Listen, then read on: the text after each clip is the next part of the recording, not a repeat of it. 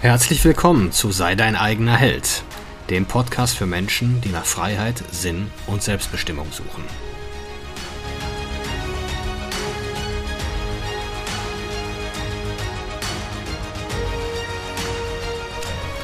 Mein Name ist Marcel Manten, ich bin Familienvater und Unternehmer und in diesem Podcast möchte ich die Erkenntnisse und Lektionen mit euch teilen, die mich das Leben auf meinem Weg bisher gelehrt hat.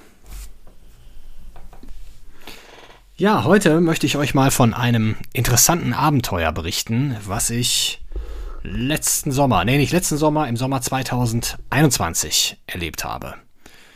Und zwar habe ich mich da zu einem Ayahuasca-Retreat angemeldet.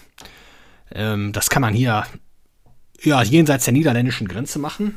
Und äh, ich bin darauf aufmerksam geworden durch verschiedene amerikanische Podcasts, die ich regelmäßig höre. Und da war da von dieser Plant Medicine, war da immer wieder die Rede. Und habe da ganz spannende Erfahrungsberichte äh, gehört. Und ich wusste, dass ein Freund von mir da mal gewesen ist. Und äh, dementsprechend schnell habe ich da auch die, die Internetseite gefunden und mich da kurzerhand angemeldet. Irgendwie hatte ich da, passte das gerade an dem Wochenende, war relativ spontan. Und ähm, ja, wie geht sowas da vonstatten? Also erstmal erkläre ich, was Ayahuasca ist. Das ist ein Gebräu, ein Tee, der aus Pflanzen aus dem Amazonasgebiet hergestellt wird. Und ja, wahrscheinlich schon seit mehreren tausend Jahren. Er wird da von Schamanen zubereitet. Ähm, ja, die genaue Zusammensetzung ist nicht bekannt. Interessant ist, dass es aus zwei, aus mehreren Komponenten besteht, die noch nicht einmal alle unbedingt im selben, ja, ja, in derselben Region wachsen. Also es muss durchaus Handel getrieben werden oder es müssen weite Expeditionen unternommen werden, um an alle Komponenten äh, des Gebräus zu kommen. Und wenn man sich bedenkt, wenn man sich mal, jetzt mal drüber nachdenkt, wie viel, wie viele Pflanzen es im Amazonasgebiet gibt, boah, dass da gerade ja durch menschliches Try and Error genau dieses Gebräu entsteht, hm, jeder Wahrscheinlichkeitsmathematiker hätte da wahrscheinlich seine Zweifel.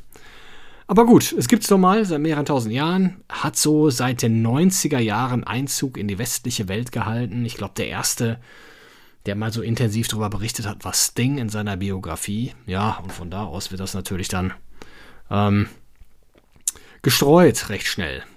Ja, die Leute sind zunächst alle ins Amazonasgebiet gefahren, nach Peru und Brasilien, um da zunächst noch mal bei, bei Schamanen in gewissen Dörfern teilzunehmen. Mittlerweile gibt es da auch kommerzielle Retreat-Zentren, äh, die das da regelmäßig anbieten. Also ist extrem kommerzialisiert. Also ja, also mittlerweile in den Niederlanden gibt es jetzt dieses eine Zentrum. Ich glaube, in Spanien oder Portugal ist es erlaubt. Ja, also man braucht jetzt nicht sagen, die bösen Westler, die holen das jetzt hier hin. Das ist jetzt dahin, da auch schon genauso kommerzialisiert, wie es bei uns jetzt wahrscheinlich noch zunehmen wird. Ja, jetzt äh, genau, dieses, dieses interessant nochmal, also der psychoaktive Wirkstoff ist DMT. Und DMT äh, kann eigentlich nur geraucht werden, damit es eine Wirkung erzeugt. Und die orale Aufnahme, die da passiert, ist nur möglich, weil vorher ein Transmitterstoff oder ein anderes Gebräu gereicht wird, so ungefähr fünf bis zehn Minuten bevor äh, der eigentliche Ayahuasca-Trank gereicht wird. Und nur dadurch ähm, entfaltet das Gebräu dann seine psychoaktive Wirkung, weil eben vorher dieser andere gereicht wurde. Ja, wie muss man sich jetzt so ein, so ein Setting oder so ein, ja, wie muss man sich sowas vorstellen? Also es ist ein ganz normales Apart, ne, Wohnhaus gewesen, ein Bungalow. Äh, und da treffen dann, finden sich dann alle ein, können da sich Kaffee, Tee nehmen und so weiter, können sich auch was zu essen machen. Man lernt sich dabei kennen. Man hat dann so in so einer Chill-Out-Ecke, an so einer, so einer Couch-Ecke hat man dann erst so eine Kennenlernrunde. Man lockert so ein bisschen auf. Und dann geht man auch schon in den Zeremonieraum, wo äh, im Grunde einfach nur Matratzen auf dem Boden liegen. Der hat sicherlich ganz schöne Lampen und ähm, Leuchten und ist dekoriert mit spirituellen Motiven. Äh, dementsprechend auch ausgeleuchtet, also super gemütlich, habe ich ja sehr wohl gefühlt. ja, man nimmt dann auf seiner äh, Matratze Platz und ja, dann, ähm, ja, wird kurz was erklärt und dann werden auch schon die Getränke gereicht. genau. Äh, und äh, ja, was ist da jetzt für ein Publikum? Also natürlich viele aus der spirituellen Szene, aus der Heilat-Szene, Heilpraktiker. Ich würde jetzt sagen, dass ich da wahrscheinlich eher so, dass ich da wahrscheinlich der konservativste war mit meinem etwas stoischen, mit meiner stoischen Lebensweise, sehr auf Routinen und Disziplin bedacht. Aber ich bin halt für sowas immer offen. Also irgendwie hat mich sowas immer interessiert. Auch die Neugier zu erfahren, wer ich wirklich bin und ähm, was da in mir so schlummert. Viele möchten ja zu sowas nicht hingehen, weil sie da, ja, irgendwie so Angst vor den eigenen Dämonen haben oder nicht möchten, dass die sichtbar werden. Ne? Aber diese Dämonen, die wir ja alle haben, sie sind ja in uns aktiv. Ob wir nur, wenn, dann, wenn, man, wenn man das Licht anknipst, dann sieht man sie halt und weiß, wer und was sich da, was sich da verbirgt. Wenn man es nicht tut, dann haben die oder ja, wirken die halt weiter im Verborgenen. Ne? Ja, jetzt werden die Getränke da gereicht. Erst dieser Transmitterstoff, dieser Wegbereiter, sag ich mal. Und dann der eigentliche Trank. Schmeckt beides sehr faulig bitter. Also wegen dem Geschmack geht man da sicherlich nicht hin. Ähm, ja, ich habe von der vom ersten Getränk habe ich nichts gemerkt. Und aber dann habe ich dann, ich habe dann mit einem der Guides gesprochen, genau, da laufen Guides eigentlich permanent durch den Raum. Ich glaube, das waren vier. Also die laufen abwechselnd durch, fragen, ob jemand was braucht und, und sitzen dann halt an den Wänden äh, und, und ja, schauen sich das an. Dazu wird dann spirituelle Musik gespielt, indische Kirtan-Musik, äh, von bis. Ne? Ähm, so, und nach dem zweiten Getränk habe ich dann auch die Wirkung gemerkt. Und, oder da begann es zu wirken. Ne? Dieser berühmte Satz von Hunter Thompson, ne?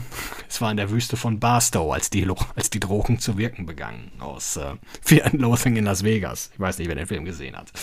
naja. Ähm, das ist ein Trip, ja was, äh, wie ist der Bewusstseinszustand, möchte ich kurz darauf eingehen, weil uns wird ja immer so erzählt, oder ja, äh, ähm, psychedelische Drogen. Ne? Also man darf sich das nicht so vorstellen, dass man nichts mehr kann. Also man kann definitiv kein Auto mehr fahren. Man ist äh, sehr was schwindelig, man ist sicherlich vom Gleichgewichtssinn äh, etwas eingeschränkt, man kann aber auf die Toilette gehen, man kann sich bewegen, also da, äh, da findet jetzt ist nicht so, dass man in komplett andere Sphären abdriftet und in einer Art Trance ist. Das ist nicht der Fall. Ich kann es jetzt nur erklären oder beschreiben, wie es bei mir war, äh, denn es erlebt dort jeder was anderes. Also mich haben eigentlich so Zeit meines Erwachsenenlebens so die Lehren der, der Veden, der Inder so immer begleitet, also Vedanta. Und in, in den Upanishaden gibt es den Kernsatz, der lautet Tat Twam Asi. Das bist du. Oder du bist das. Man kann mit der Intonation spielen. Was heißt, du bist wesens, wesensgleich mit dem Absoluten. Also, oder noch anders ausgedrückt, du bist Existenz, du bist Bewusstsein, du bist Sein, du bist das. Und ich hatte diesen Satz sofort, erschien der mir. Oder hatte ich den, hatte ich den in meinem Kopf. Und ich hatte da, es entwickelt sich so, so, eine, so eine unglaubliche geistige Klarheit und Schärfe, wie ich sie eigentlich vorher in meinem Leben noch nie erfahren hatte. Es war, ich äh, fing dann an, mit, mit allem anderen dazu spielen, gedanklich und intellektuell, was ich da so ähm, erfahren habe, äh, was ich gelernt habe, sowas wie Karma, Dharma, ähm, äh, meine Illusion von Identität. Ne, die Inder nennen ja äh, unsere materielle Welt, das Zusammenspiel aus, aus Geist oder unsere wahrgenommene Welt, diese vermeintliche oder fälschliche Identifikation mit dem Körper, Verstand, Ego, komplex. Und äh, das war dann für mich auch super schnell klar, dass das alles eine Illusion ist. Dass es alles einfach nur Quatsch ist. Also diesen, der Schleier, der davor lag, diese, diese Scheinwelt, der hat sich sozusagen gelüftet. Und ich hatte diese, diese Erfahrung pures Sein und pure Existenz zu sein. Also das war wirklich äh, überwältigend. Und ich meine, wer schon mal so aus verschiedenen spirituellen Richtungen den äh, immer dieses, ja, wir sind alle eins oder ne, alles ist miteinander verbunden. Ähm, das stimmt auch und das ist genau das, was ich da erfahren habe, aber wir sind auf dieser Bewusstseinsebene verbunden. Auf der Ebene, wo wir reine Existenz sind. Da ist tatsächlich alles eins. Und ich habe da wirklich gelegen und ich habe das immer wieder von anderen Seiten beleuchtet und immer wieder lachend abgewunken. Also das war jetzt kein wahnhaftes Lachen, eher so ein ungläubiges Lachen, dass sich das, was ich für mich und meine Identität gehalten habe all die Jahre, eine komplette Illusion ist. Eine komplette Bullshit-Story ist. Die null Relevanz hat und äh, null Bedeutung hat. Und äh, ja, das, also das war, ich kann es nur beschreiben, wenn das jetzt also alles abfällt, diese, diese Identifikation, diese Anhaftung an, der, an, die, an die eigene Geschichte, an die eigene Identität, dann bleibt da nur noch Freude. Und dieses Wort Existenz, also die Inder sagen dazu Satchit Ananda, ähm, Freude, ähm, Glückseligkeit, Bewusstsein, ähm, das trifft es sehr, das trifft es sehr, sehr gut.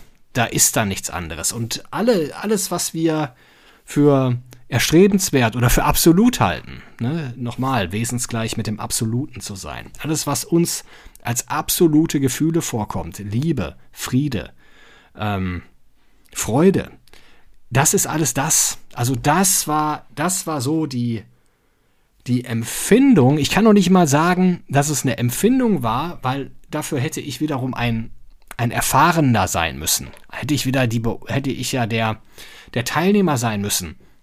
Aber das war eigentlich die Erkenntnis, dass ich das bin, dass das meine Natur ist.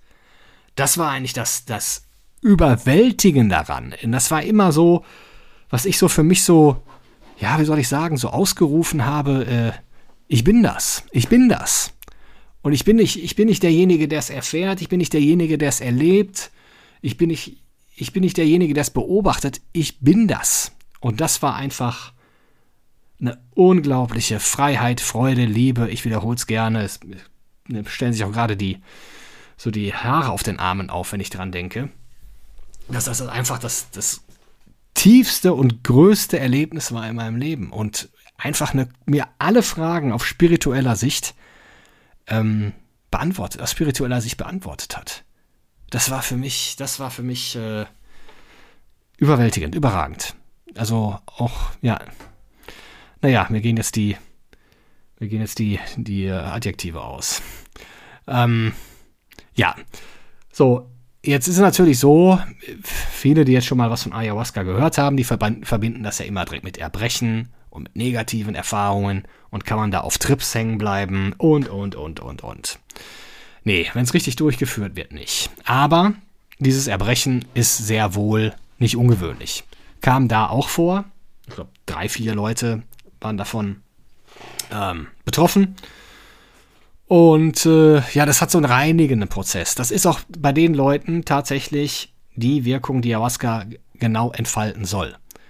Äh, dieses Reinigende. Das ist einfach ein Zeichen dafür, du hast noch emotionale Arbeit zu leisten. Bevor du dich den spirituellen Dingen zuwendest.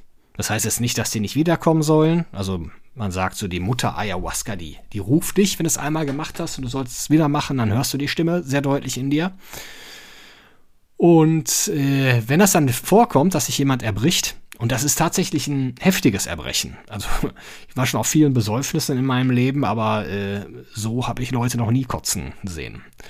Ähm, und dann gehen die Guides dahin und zünden äh, eine, Räucherkerze an und äh, vertreiben dann mit so einem Fächer oder mit so einem Wedel, äh, vertreiben die die ähm, Geister, die, ne-, die Dämonen, die da gerade freigesetzt wurden.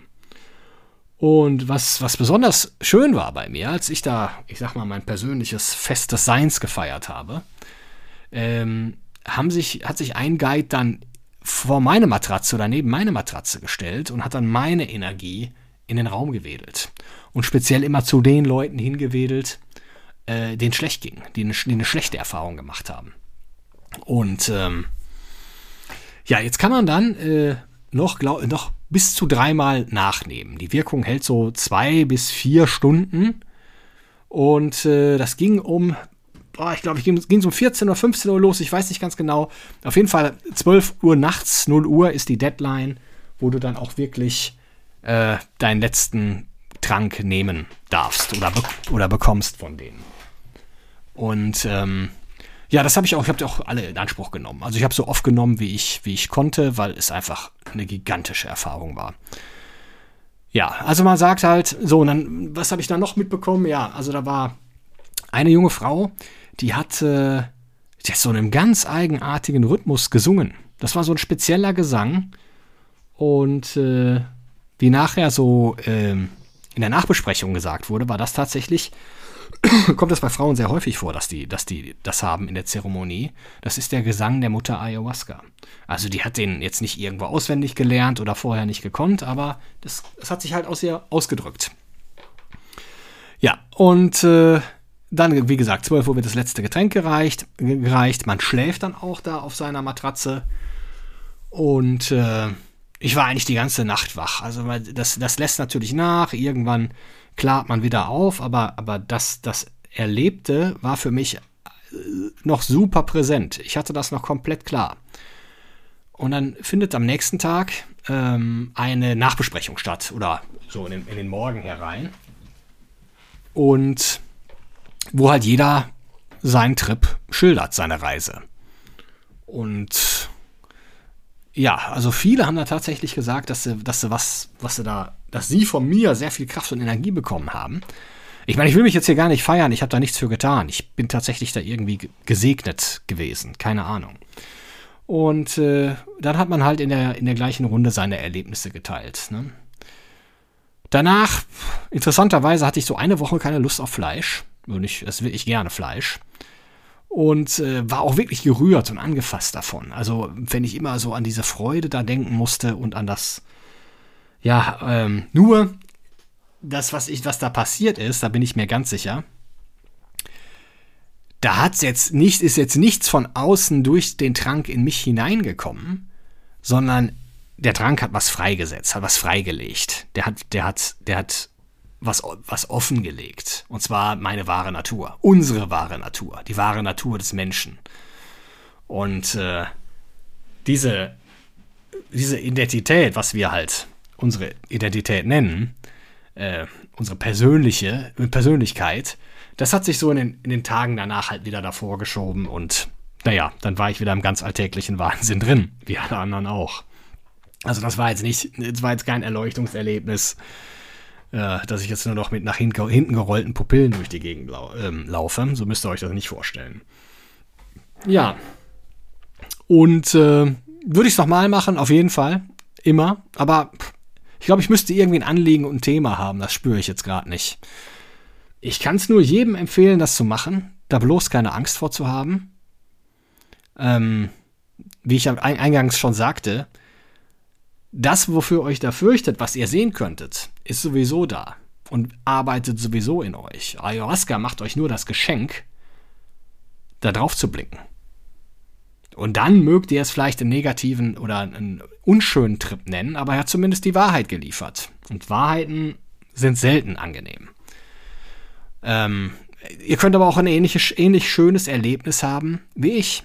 Also der gängige Spruch ist, äh, die Mutter Ayahuasca gibt dir das, was du gerade brauchst, wenn du dahin gehst. Und da bin ich auch fest von überzeugt. Also das, ähm, also ich würde jetzt gerne nochmal äh, Psilocybin aus, ausprobieren, also dieser psychoaktive Wirkstoff in, in Pilzen. Die kannst du jetzt auch so in Holland irgendwo kaufen. Da gibt es ja Shops für. So Magic Mushrooms. Aber ich würde das auch gerne in einem zeremoniellen Setting unter professioneller Anleitung machen. Das habe ich mir nochmal so vorgenommen. Und ähm, ich find, bin immer fasziniert, wie viele Facetten das Leben hat, was für positive Dinge man doch so machen kann und welche Abenteuer man so erleben kann. Also was man auch allein mit sich selbst und über sich selbst ähm, erleben und erfahren kann. Und äh, naja, also da, äh, ja, spannend, dass ich die Podcast-Episode heute mache, bringt mich nochmal so richtig dahin zurück. Und äh, ja, wer jetzt gerne ähm, Informationen zu dem Retreat Center, zu dieser Ayahuasca, ähm, zu diesem Ayahuasca Retreat in Holland haben möchte, darf mich gerne auf Instagram anschreiben, bekommt gerne Infos von mir. Und äh, da wünsche ich jedem eine gute Reise, wenn er dahin geht. Dankeschön fürs Zuhören.